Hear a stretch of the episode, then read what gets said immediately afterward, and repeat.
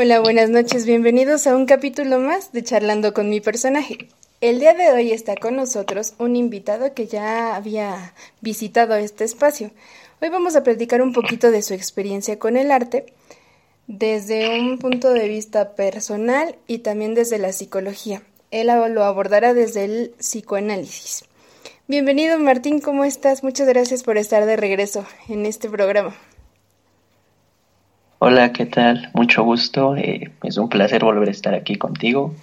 Eh, otra oportunidad que me brindas y pues empecemos. Pues vamos, qué bueno que estás de regreso, insisto. Pues platícanos un poquito de lo que ha sido tu acercamiento con el arte. Ahorita me decías que fue muy interesante la manera en que comenzaste y te acercaste. Pues el micrófono es tuyo. Bueno, muchas gracias. Eh, bueno, yo voy a, a dividir esto en dos partes, que sería como mi experiencia personal y pues obviamente esta explicación psicológica. Pues al ser psicólogo, pues le encontramos un poquito de más respuestas a todo. No podemos estar tranquilos. es lo malo, ¿no? lo bueno, me gusta verlo como lo bueno. bueno, mira, yo este, con el arte, eh, yo de pequeño no soy, bueno, yo no fui una persona que tomase clases, dibujo, música o cualquier experiencia artística.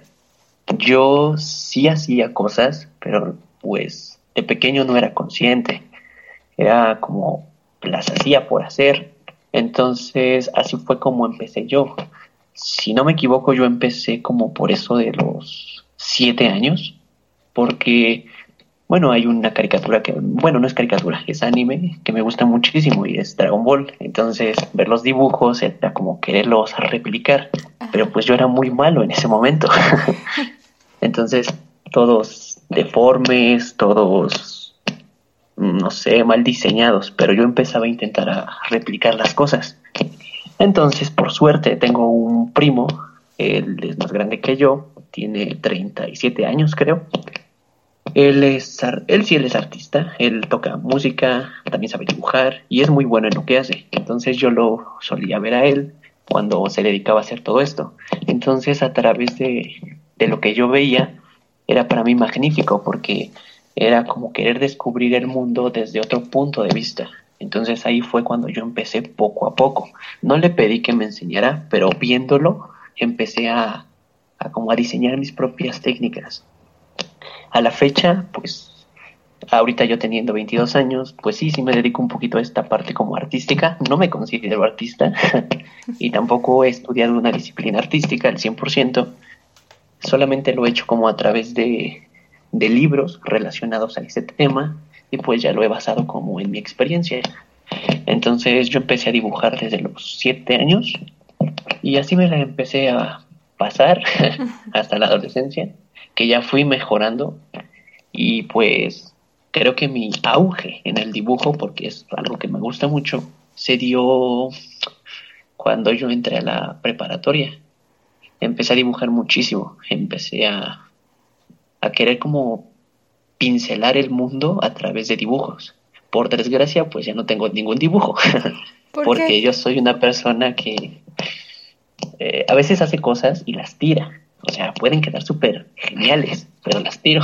¿De verdad? Es un pequeño, sí, es de verdad, es un pequeño problema que tengo. Entonces, yo quisiera tener todo lo que hice desde pequeño, porque yo pienso que vale la pena sería conocer una parte de mí de hace muchos años para pues entender a la persona que soy hoy en día. Entonces, por desgracia, lo tiré, ya no existe. No lo Solamente puedo creer. ¿Cómo? No lo puedo creer. Sí, es como algo muy, muy extraño, ¿no? Porque eran dibujos que al principio estaban feos, la verdad. Y con el paso del tiempo fui progresando. Y como yo soy muy meticuloso con algunos aspectos en el dibujo o en algunas cosas de mi vida, pues era que quede perfecto hasta pulir detalles, que no se vean nada. ¿Por qué? Entonces, bueno, eso sucedió. Ya en la preparatoria con el arte me influencié mucho por la música. Eh, sí me costó un poquito porque la verdad de todo lo artístico la música es lo más difícil. no sé por qué, pero creo que es lo más difícil que existe. Se me complica un poco aprendí a tocar un poco la guitarra. De hecho, mi primo, el que te mencioné al principio, pues me enseñó un poco para que pasara la materia, porque era artes. Entonces, no aprendí mucho. A, día de hoy me gustaría aprender, pero no la guitarra, sino aprender a tocar teclado. Porque esta como curiosidad ya de empezar a, a visualizar el arte en mi vida ya empezaba a ser más constante en ese momento. Porque entendía que a través de esto yo podía desplazar algo que me causaba malestar o que me estaba causando cierta gratificación. Era pues desplazar lo que me estaba sucediendo a ese mm, pequeño espacio, ya fuese dibujo o en este caso la música. Lo más curioso es que yo me meto más de lleno en el arte cuando empiezo a leer, que para mí la lectura es un arte fundamental en la vida del ser humano. Entonces es cuando yo ahí sí me meto ya de lleno. Mm, yo creo que iba en, sí, en mi segundo semestre de la carrera. Empecé a leer. El primer libro que leí pues me cambió la vida, como suele pasar. El libro es 1984 de Orwell. Es una novela distópica de un mundo donde está controlado por el gobierno, ya no es libre. Y como en ese momento me interesaban mucho esos temas, fue, o sea, ha de haber más. Y empecé a leer. Entonces ya empecé a leer un poquito más. Y algo que sí descubrí fue que a través de todo lo que empecé a leer, la, bueno, no le podía contar a las personas como, ah, mira, leí este libro, ah, me gustó, me fascinó. No era fácil, porque pues no siempre encuentras personas que lean o que vayan como por esa dirección. Sí. Entonces, yo quise atreverme ya en ese punto cuando empiezo a leer, porque para mí fue un muy buen año cuando empecé a leer, leí muchísimos libros, tanto novelas románticas, novelas trágicas, distópicas, entonces me empecé a enamorar de la, de la literatura y más allá de la literatura me enamoré del lenguaje. Me enamoré muchísimo del lenguaje y ahí fue cuando quise atreverme a, escribir, cosa que pues, nunca me imaginé que se me diese un poquito bien. Entonces es ahí donde me metí ya más de lleno al arte, porque en las palabras encontré muchísimo más confort que en esta disciplina de la música y el dibujo. Me sentí más identificado, más libre, más yo. Entonces fue como ese golpe que necesitaba para empujarme a decir, hey, ya eres consciente, ahora aprovechalo. Entonces ya empecé y gracias a, a mi, ahora sí, a mi insistencia, uno de mis profesores de la universidad me invitó a participar en una revista que tiene, bueno, que publicó la escuela en ese momento. Me dijo que sí quería escribir. Bueno él, ya, bueno, él ya sabía que leía mucho y ya sabía que también quería escribir algo. Quería como contar algo que pues llamase la atención. Entonces escribí mi primer texto, que bueno, ya comparándolo con los que he escrito ahorita, pues no tiene nada de pues de especial en sí. Creo que lo especial de ese texto solamente es que que gracias a ese texto encontré que yo podía eh, escribir, que podía darle sentido a las palabras, claro, con trabajo y constancia, pero fue muy gratificante porque se publica el texto y pues la revista la repartieron en, en la escuela y pues muchas personas leyeron ese texto. Ese texto se llama Voces en mi interior habló como esta perspectiva depresiva de locura que las personas a veces padecemos cuando sentimos que el mundo se nos cierra y ya no sabemos qué hacer, que nos sentimos pues apagados como zombies, que ya no tenemos dirección. Entonces en ese texto quise plasmarlo. De ahí voces en mi interior, ¿no? Estas como preguntas que todos a veces nos hacemos de soy yo, este no soy yo, esto quiero para mí. Entonces quise plasmarlo en este texto. Me gustó mucho porque le fascinó a muchas personas y gracias a esa oportunidad eh, pude escribir otra historia, que para mí es la mejor historia que he escrito, que se llama Hasta que tu muerte nos separe, que también se publicó en la revista escolar que tenía la escuela. Esta historia fue eh, mi acercamiento más a lo artístico, porque con esa historia supe que yo quería pues dedicarme también a, a las letras. Ahorita pues no he podido, pero espero que en un futuro pueda dedicarme en algo a las letras o tomar un curso o una especialidad sobre ello para mejorar esa técnica. ¿Por qué? Pues porque sería muy gratificante publicar tal vez un libro o mínimo tener, bueno, ya tengo, ¿no? Ya hace poco la creé, una página donde publique todo eso, ¿no? Que he estado escribiendo, que he guardado por tres años. Sí, tres años más o menos. ¿Tres años de todo lo que has escrito? Sí, sí tres años.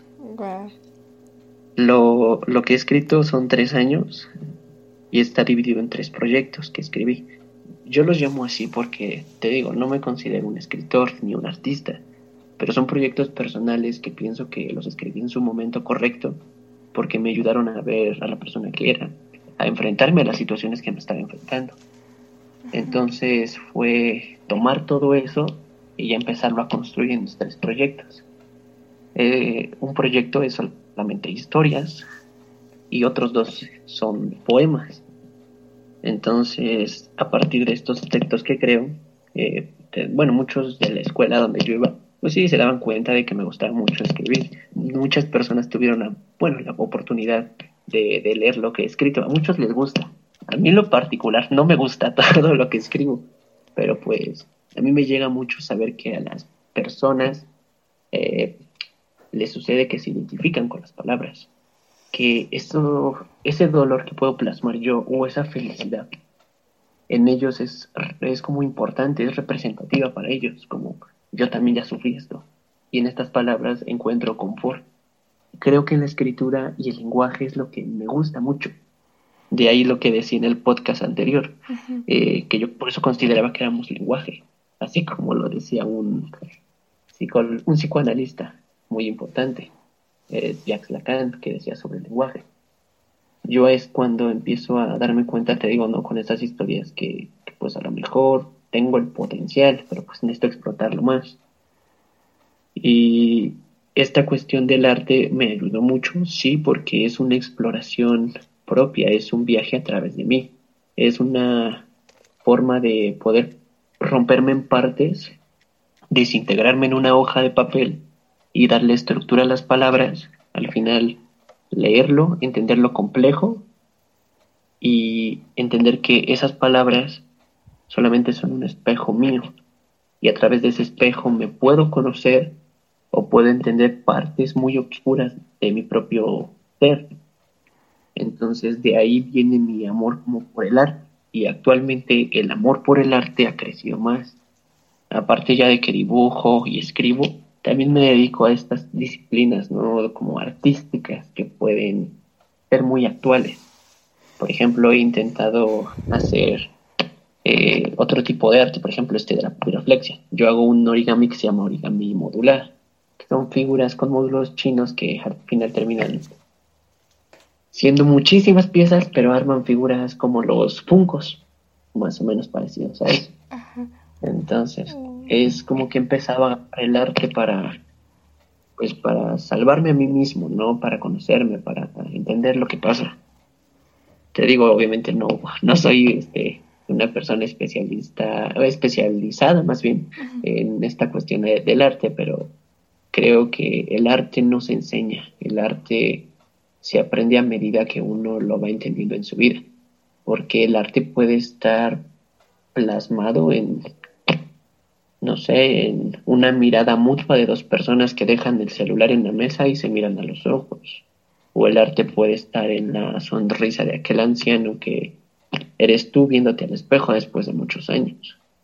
Entonces es ahí donde quise entender el mundo, yo a través del el arte de esa forma, no como una forma de sobreexplotación. Es que también he notado que prostituyen mucho el arte hoy en día, donde ya no todo es arte, ya es muy complejo, ya como que tiene que cubrir ciertos estándares. Y creo que el arte, más allá de que eh, nos ayuda como un ser individual, ha ayudado a comprender todo lo que somos como seres humanos. Yo, en mi experiencia personal, podría decir que el arte es más que más que un dibujo que las personas tal vez no entiendan, o un texto que las personas no leen porque no entienden, o una canción que tal vez no tiene música, bueno, más bien es música, pero no tiene letra. Creo que al final estamos hechos del arte a través de la historia. Por eso las obras destacan, las pinturas. De ahí el amor que cada uno tiene, ¿no? Por las cosas que nos gustan. Porque, por ejemplo, eh, hay mucha diferencia entre el arte de bueno, el arte de antes al de hoy, que antes una sinfonía era lo mejor.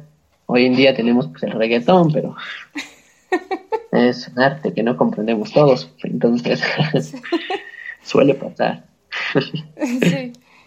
Sí, sí, lo comprendo. Creo que es algo mutuo, esa adaptación. El arte se adapta a cada persona, pero también cada persona se adapta al arte. Me encanta verlo, siempre lo he pensado y lo he expresado, que el arte es una herramienta para conocernos y para poder expresar aquello que no encontramos la manera de decirlo con palabras. Muchas veces las palabras a veces pueden encasillarlo o confundir lo que tratamos de, de decir, pero en el arte encuentras otras maneras para comunicarte con otras personas. Así me, gusta mucho ver el arte desde, desde ese punto, más allá de ser un artista en toda la extensión de la palabra, lo que implica prepararte, saber de técnica, historia, etcétera, porque también es un trabajo arduo y constante. Sin embargo, podemos verlo desde un punto de vista para eso, para conocernos, para poder expresar y seguir caminando en este mundo. Claro, y aquí entraría la perspectiva psicológica de, desde el psicoanálisis, obviamente, que sería este grado de sublimación, que es desviar eh, el verdadero deseo que uno tiene hacia esta parte artística, que muchas veces es beneficiosa porque la sublimación es aceptable, porque, por ejemplo, no podemos desear algo que va fuera de, la sociedad porque puede ser malo. Porque, por ejemplo, hay canciones muy crueles, ¿no? De, desamor. Y ahí dices, te quiero matar. Pero que, porque no vas a matar a la persona realmente, lo haces simbólicamente en este grado de sublimación. Es lo que permite que, muchas personas se identifiquen con el arte y de ahí, pues, eh, empiecen como a, apreciar al autor, se identifiquen con el autor. Yo lo decía, eh, el dolor es el que nos une, el dolor crea muchísimo, porque en estos estados eufóricos a veces es muy difícil proyectar algo artístico. Y eso pues eh, se tiene entendido desde las primeras obras de arte en el mundo. Por ejemplo, si hablamos de la Divina Comedia, es un libro muy bueno pero está basado en esta parte como del sufrimiento humano, de nuestro miedo a la muerte, de nuestro miedo a no ser amados. Es algo que me he dado cuenta, ¿no? De que al final en el arte buscamos las respuestas para volvernos nosotros mismos. Buscamos las respuestas para volvernos nosotros mismos, para encontrarnos. Me, me, agrada ese pensamiento, pero aquí te voy a regresar un poquito. Yo sé que tú dominas el psicoanálisis yo me he inclinado un poquito más por lo cognitivo-conductual, entonces no sé si nos podrías explicar un poco sobre lo que es el término de sublimación, el concepto, por favor. Pues en palabras que todos podamos entender, sin ser psicólogos o todo ello, pues la sublimación es, como lo decía, eh, cualquier ser humano tiene un deseo. Y la sublimación es desviar ese, ese deseo hacia algo aceptable. Algo aceptable es algo que no perjudique a la persona y que tampoco te perjudique a ti. Entonces la sublimación es, una, es un desvío de la energía que nosotros tenemos como seres humanos hacia otra área donde pues podamos descargar todo. Esa, esa frustración, esa felicidad, eso que nos está sucediendo. Un ejemplo pues muy claro de esta parte como de sublimación es cuando hay personas que hacen ejercicio y están súper frustradas, ¿no? Y corriendo horas y horas empiezan a desviar esta frustración en, en el acto de correr. Entonces ese acto de correr les permite estar todavía, ahora sí como dicen, con los pies en la tierra y pues que no, no se vayan por otro camino, ahora sí, que no se desajusten, que no se desadapten de donde están. Mm. Creo que esta parte sublimatoria hoy en día es muy común notarla, porque la mayoría de nosotros hacemos actividades que nos permiten adaptarnos. Y aparte porque también tiene que ver algo con nuestra personalidad, porque Aristóteles, si no me equivoco, es quien decía que, que la gente melancólica era la, la mejor para hacer arte. Él manejaba este concepto porque decía que eran personas que eran más sensibles, que tenían la capacidad de comprender el mundo. Y esto me recuerda a unas palabras que, que me dijo uno de mis maestros que apreció mucho, que él decía que tal vez los artistas tienen una sensibilidad más profunda que cualquier ser, ser otro humano y es por eso que ellos comprenden el mundo muy distinto a nosotros. De ahí los grandes, ¿no? Van Gogh, eh, algunos poetas, Pessoa o cualquiera que se le venga a la mente a las personas que estén escuchando esto. Porque al final a veces esta noción de lo que tenemos dentro la expresamos y eso nos vuelve nosotros y lo malo es que nos engancha ese arte, pero ¿quién salva al artista? Su arte, ¿no puede ser? Pues yo pienso que no tanto, porque si su arte salvara al artista, porque muchas veces sigue por ese camino. Es como, ¿por qué se sigue destruyendo? aparte de que somos seres humanos y estamos mucho en la tendencia de destruirnos, ¿por qué seguirnos destruyendo en el arte? ¿Acaso seguimos sin comprender qué somos nosotros o qué estamos haciendo justo aquí? Es que, bueno, hablar del arte es obviamente muy complejo y, nos llevaríamos horas y horas.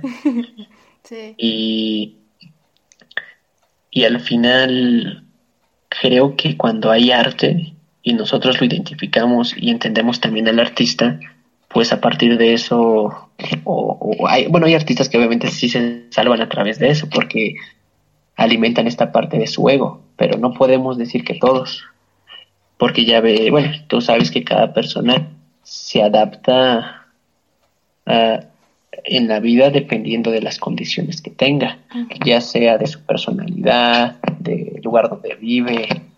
Entonces, al final yo lo digo, todos somos artistas, sin importar que no dibujemos, escribamos música, escribamos, porque el mejor arte que podemos plasmar es nuestra propia historia personal. Podemos darle pinceladas a nuestra vida eh, a través de lo que nosotros somos, darle colores a los momentos que tenemos, saborear esos momentos y nosotros convertir lo sencillo y cotidiano en algo que vale más, que sería un instante, ¿no? Porque es como si solo fuéramos un chasquido cósmico, porque hoy estamos aquí, mañana tal vez ya estamos debajo de la tierra o nos estamos descomponiendo y transformándonos en algo más.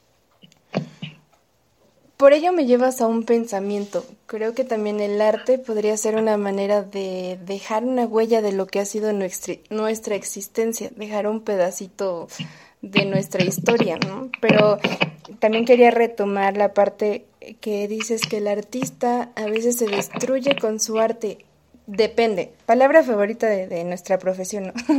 Depende de la historia de la persona, del artista, porque considero que tal vez no se destruye con su arte, sino que su camino toma dos líneas y va a seguir con el arte, pero ya no es suficiente para su historia y busca otros métodos para llenar esa sensación y eso es lo que lo puede destruir, ¿no? En el caso de artistas que lleguen a tener algún tipo de adicción o de vicio, pero muchas veces creo que el arte sí es lo que lo rescata, sin embargo hay algo de su historia que todavía falta les falta por llenar y, buscan otras cosas.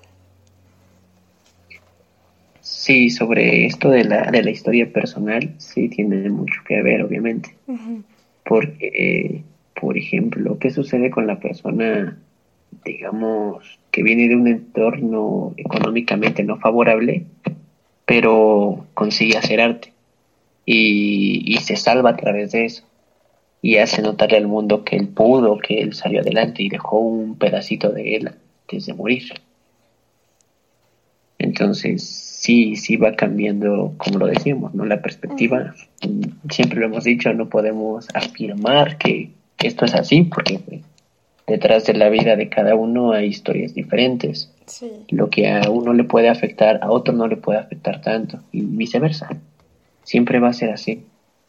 Al final, yo concuerdo mucho con esto que dijiste de, de que a veces el arte es dejar un pedazo de nosotros un pedazo de nosotros en este mundo antes de marcharnos, de ser recordados a través de tal vez el lenguaje si escribimos algo, tal vez si escribimos una canción a través de, ser escuchados, si dejamos una pintura, eh, no sé, ser mirados, una escultura igual.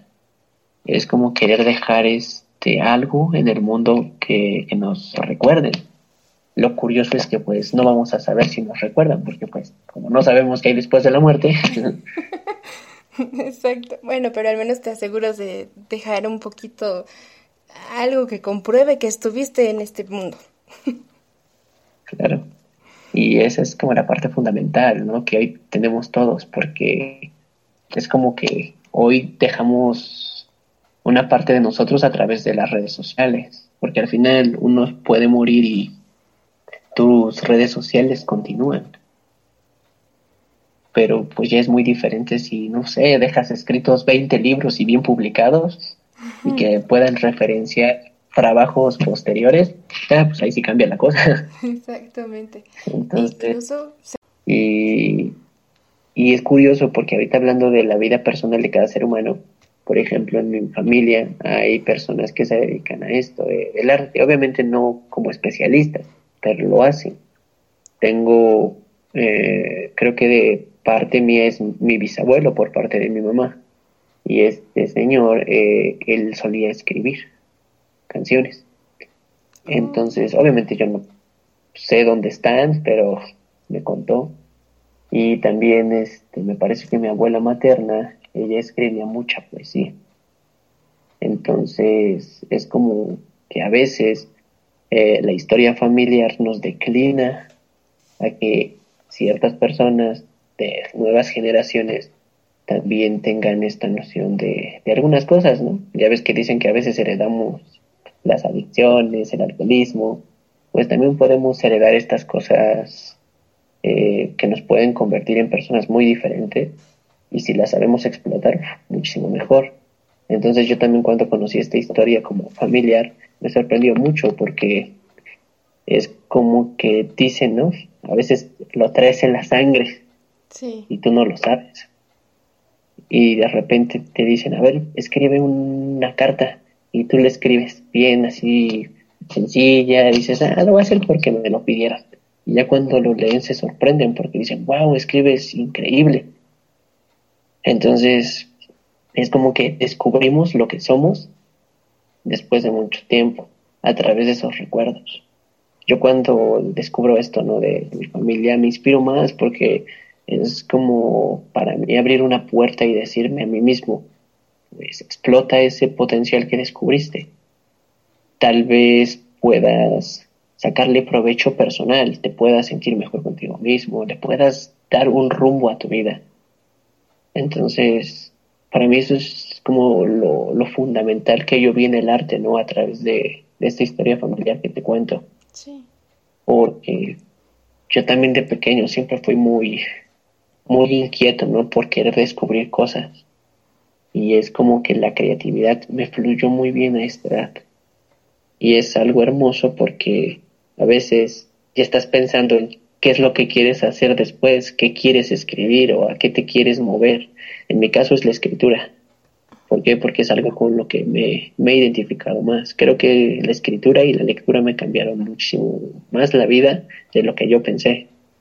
Y claro, gracias a eso he podido escribir cosas muy hermosas que me gustan a mí cosas que no son tan buenas, pero ahí las tengo ahora sí guardadas, ya no están borradas, ni perdidas, ni quemadas, ni tiradas a la basura, esas ya las guardo. Y es, es hermoso porque a veces me pongo a leer lo viejo y digo, wow, este es el Martín de hace tres años, ese Martín que tenía miedo de empezar a vivir. Y ahorita leo lo que escribo y digo, wow, este es el nuevo Martín que ya está atreviéndose a vivir, atreviéndose a construir una vida para él. Eso es lo que me gusta, ¿no? De que cada uno eh, toma algo que tiene y lo apropia para sí mismo. Y así es para mí muchísimo mejor porque te vuelves tu propio artista, tú das tu propio reconocimiento y al final puede que pasen años y descubras que sí, siempre fuiste lo que quisiste ser a través de lo que tú hacías como persona, no a través de lo que querían que tú hicieras. Exacto, y estoy segura que lo disfrutas mucho el leer esa transformación o el descubrir cómo has ido creciendo. Pero ahora quisiera hacerte una pregunta. Hace ratito mencionabas que no te gusta mucho de lo que escribes, sin embargo, ahorita también escucho que sí has disfrutado o te gusta el resultado de alguna de tus creaciones. ¿A qué se debe ese proceso? ¿Cómo es que te inspiras para escribir algo? Si sientes que no te convenció, ¿qué es lo que te motiva a compartirlo? Bueno, ya te hice dos preguntas, ¿verdad? Ah, pues mira, eh, lo que me inspira Normalmente yo, yo siempre he sido de, de estas ideas de que el mundo se mueve sobre dos direcciones, el amor y la muerte. Entonces, a partir de esas dos direcciones, yo me inspiro mucho. Por ejemplo, eh, el primer texto que escribí, ¿no? Te decía, se llama Voces en mi interior. Y en ese texto, tanto yo plasmo mi miedo a la muerte como a a, no saber qué es vivir.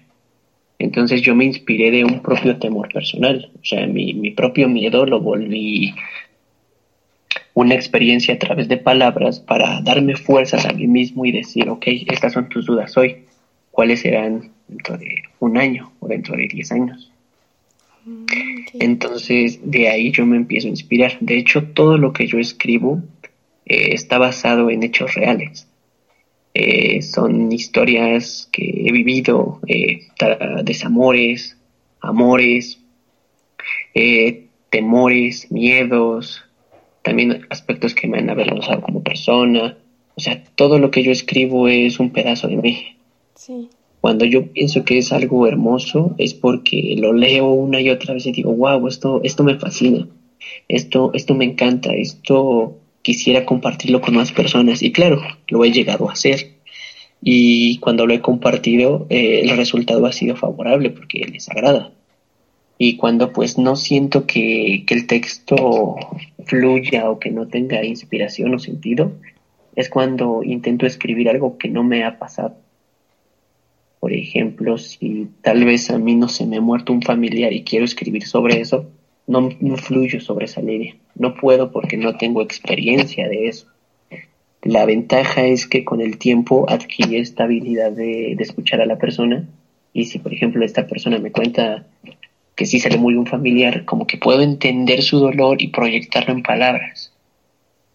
Entonces, de ahí que me apasioné también más por mi propia carrera, que es la psicología, porque eh, la psicología, este estudio de, me gusta que se dice estudio del alma, porque yo pienso que se estudia el alma a través de la palabra. Entendemos a la otra persona a través de la palabra, le damos existencia a través de la palabra, y por eso yo escribo mis propias experiencias personales.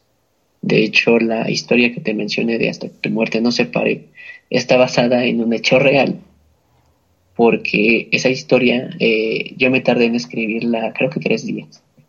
Eh, entonces, este, esta historia fue un sueño, pero no mío, fue de una chica. De hecho, a esta chica le dediqué la historia. Ella me lo contó y yo ya nada más mis palabras. Y, por ejemplo, yo lo escribí basando en la experiencia que yo tuvimos juntos. Me gusta mucho porque pienso que es un texto muy, muy bueno para mí. Puede leerlo a alguien más y decir, no, la verdad no es bueno, pero para mí es el mejor texto que he escrito. Creo que está cargado de mucha sinceridad. Y pues muy pronto lo voy a publicar en mi, en mi página a ver qué tal le va. Entonces, es, es así como escribo. Escribo a través de lo que vivo. Porque no puedo escribir lo que no he vivido. O no puedo escribir lo que tal vez ni siquiera yo soy. Entonces, eso es cuando realmente lo disfrutas, cuando te sientes, digamos, un poquito inseguro, es cuando realmente todavía no has vivido la experiencia. Eh, sí. La historia porque que... A veces... Porque a veces... ¿Cómo? Sí, te escucho. Porque a veces... Ah, sí, porque este, este, este eh, estas inseguridades personales que puedo tener eh, me desvelan mucho y a veces quiero escribir cosas, pero no puedo. Por ejemplo, yo a la felicidad nunca le he podido escribir. Entonces es interesante. ¿A la felicidad nunca le has podido escribir? No. De hecho, a la felicidad mm, se me ha complicado mucho, la verdad. Eh, es como que el tema que más me es difícil de escribir. Y de hecho me pasa como un artista que me, me gusta mucho, que él dice, yo no le escribo al amor porque el amor es muy complejo. Y yo le guardo mucho respeto al amor porque te destruye y te da vida. Y a mí me pasa lo mismo con la felicidad. También le guardo respeto, por eso no le escribo casi nada. y los poquitos versos que he escrito sobre la felicidad, pues no parecen de felicidad. suena muy interesante. De verdad que sí. Me gusta mucho el proceso que, que me estás comentando para cómo te inspiras al escribir. De hecho, quería preguntarte, ¿el que estás comentando fue el que hace tiempo tuve la oportunidad de leer, que me compartiste? No, el, el que tú leíste, no, creo que sí, ya lo leíste tú. Bueno, es que una, bueno, una, los que escuchan no saben que yo escribí un pedacito de una historia y pues, tú lo terminaste, ¿no? Pero no recuerdo si ya te había mandado un pedacito de la historia. Es que me enviaste dos y fue una historia de un psiquiátrico, si no me equivoco. Aparte ah, de no, esa es mi novela que no pude terminar y no creo terminar todavía. y el otro texto, bueno, bueno, el chiste es que me, me encantaría leerlo si es que no lo he leído, pero me acuerdo mucho de lo que ya me hiciste favor de compartir y no porque esté hablando contigo, francamente me encantó, por eso te hacía tanta insistencia en que crearas tu página y compartieras tus textos, que por cierto los invito a ir a su página para poder conocer un poquito de lo que es el trabajo de Martín, si me compartes el enlace para dejarlo en los comentarios y que tu arte llegue a muchas más personas y te des cuenta que realmente atrapa lo que escribes. Pues sí, bueno, cuando termine la conversación, pues te mando el enlace. De hecho, ya que he estado escribiendo, eh, bueno, ahorita tengo mis procesos también para escribir. Sí. Entonces, ahorita pues no he estado escribiendo nada. ¿Por qué? Porque a veces, para mí te lo menciono, eh, las palabras son para mí lo mejor para mí son el sentido de la vida. Entonces, como son el sentido también de mi propia vida, tengo que darles oportunidad, trabajarlas aquí en mi cabeza y ya después empezar a bocetar en un papel un pequeño esquema de, del momento que me esté pasando. Para que para mí se vuelva un instante de mucha gratificación y si alguien lo lee, pues que también lo disfrute. Porque a mí me, me fascina eh, escuchar que las personas lo disfrutan, que se identifican, que, que rescatan algunas frases. Es como, por ejemplo, una de mis profesoras vio el podcast que me invitaste a participar. Ella es socióloga y rescató una frase mía que dije de que los adultos somos niños grandes con esta incapacidad de poder querer soñar. Y es fascinante porque eh, que tus palabras las empiecen a utilizar otras personas te mueve porque, por ejemplo, puedo escribir un texto que para mí es eh, algo muy trágico porque me dio mucho escribirlo y las personas pueden pensar que es algo muy agradable Y ahí es cuando te decía, el dolor te hunde y el propio dolor también te cura. De ahí eh, una frase que me gusta de, de que la mejor manera de olvidar es a través de recordar, desde el Freud. Porque mientras más estamos recordando el instante, más lo podemos empezar a olvidar. Y a mí me gusta mucho hacer esto, escribir sobre algo tan simple y sencillo, pero darle un, toque especial que me hace ser yo. Un toque especial que te hace ser tú. Sí, eso es lo fascinante, poderte, poder plasmar tu historia, un pedacito, un momento, un día, no sé, en una historia, en algo más grande y compartirlo y sobre todo que alguien se identifique, sí, me imagino que debe ser una sensación mágica hasta cierto punto. Sí, es bastante. De hecho, me quedé con muchas ganas de, de a lo mejor este, en la escuela, ¿no? Participar un poquito más con estas dinámicas de, escribir. De hecho, algo que me gustó mucho fue que eh, gracias a una coordinadora que tuve, pues tuve muchas oportunidades, ¿no? De hablar delante de, toda la escuela, de, de, cómo la lectura influyó mucho en mí. De hecho, yo en todo lo que escribo rescato cosas que he leído. Por ejemplo, utilizo conceptos que yo ya he leído, pero no pongo el concepto como tal, sino que utilizo estas ideas, pero dándole un plus personal. Y esto eh, para mí es como reconocer todo lo que sé en el momento y también lo que no sé. Me permite ver lo desconocido y lo conocido en mí y en el mundo. Entonces es una frase de un artista que admiro mucho que se llama Sharif, que él dice, yo quería cambiar el mundo, pero no pude, pero al menos el mundo no me cambió a mí. Me encanta. Todo un proceso. Y es algo complicado. Es un proceso muy, muy interesante. De hecho, yo me baso mucho en artistas que, que me dejan un mensaje muy bueno. Por ejemplo, Nach tiene una frase que, de hecho, esta frase fue la que me cambió la vida para meterme de lleno al arte cuando escuché la canción. La canción se llama Los zurdos mueren antes. Y esa, había una frase que decía que no midas mi hombría por mi economía, midela pero por mi buena caligrafía. Y ahí fue cuando dije, pues sí. Y otra frase que la conecta es, el mundo pertenece a quien ofrece su melancolía. Yo desde ese momento acepté esa idea y desde esa melancolía he expresado a través de todo lo que escribo, pues todo literalmente. Entonces, sí pienso que el mundo es tuyo cuando ofreces tu melancolía, cuando ofreces tu dolor, cuando te atreves a compartir con lo que hay fuera de, ti, eh, compartirte por completo, sin, sin miedo a perder, sin miedo a que te quiten. ¿Por qué? Porque a través de eso vas a ganar. Lo malo es que a veces te quitan mucho y te quedas sin nada, pero tienes que reconstruirte. Entonces, es así, esto ha sido un viaje muy, muy intenso para mí, tres años muy, muy largos realmente, pero con tres muy buenos proyectos que yo tengo y pues yo espero seguir así hasta publicar algún día un libro, como lo he dicho, ese es mi, mi mayor sueño yo creo a día de hoy, publicar un libro que tenga mi nombre. Y estoy segura que vas a lograrlo, de verdad, tu persistencia, tu decisión y la manera que tienes para escribir me, me encanta. Bueno, quiero platicarles que nosotros nos conocimos en una dinámica de otra página que se dedica a fomentar la lectura. Por ejemplo, aquí la vamos a mencionar, es Hoja Suelta.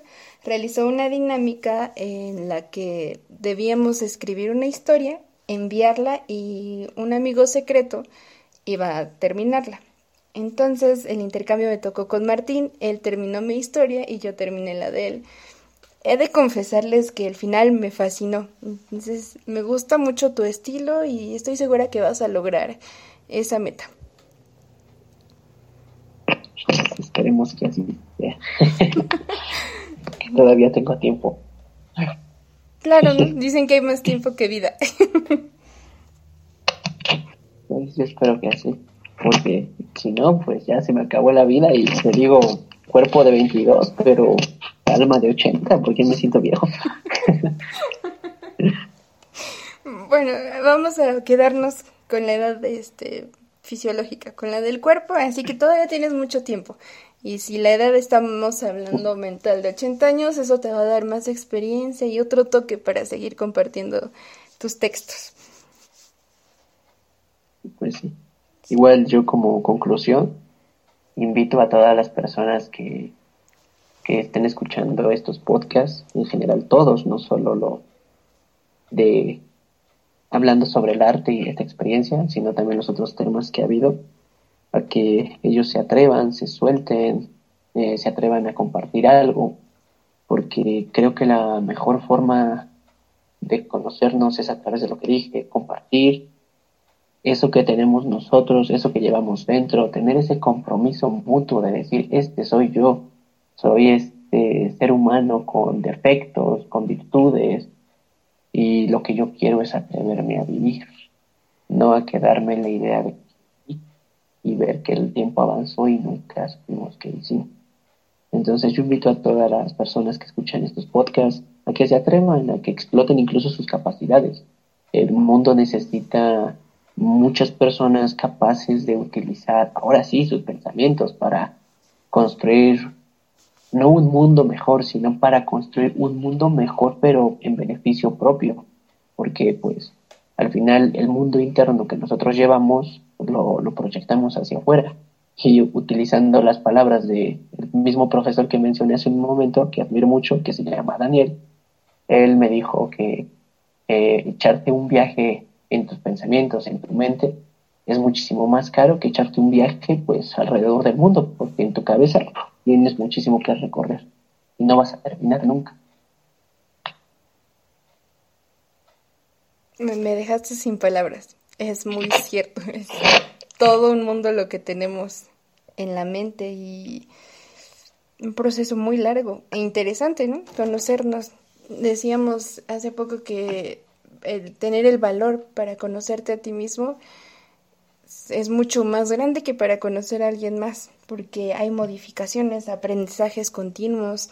No somos los mismos que fuimos incluso ayer. Siempre vamos a estar modificando conductas y pensamientos. Exacto.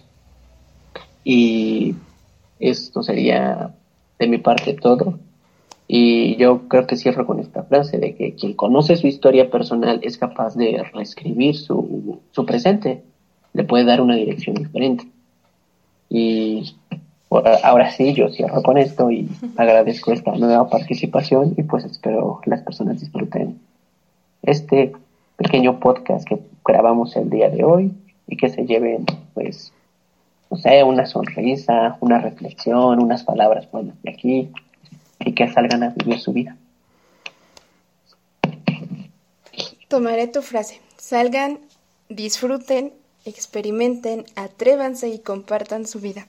Muchas, muchas gracias Martín por haber regresado a, a, este podcast. Tú sabes que la invitación está abierta, ya tenemos otro tema programado. Este, dejaré la emoción, ya lo estaremos anunciando, pero que no, no se detengan aquí las participaciones. Tú ya serás un invitado constante. Este espacio es tuyo cuando gustes. Y pues ya sabes. Muchas gracias. También agradezco a todas las personas que nos han escuchado. Gracias por dedicarnos, por regalarnos un poquito de su noche o de, de su día en general. Deseo que tengan un excelente inicio de semana y nos estamos escuchando pronto. Bye.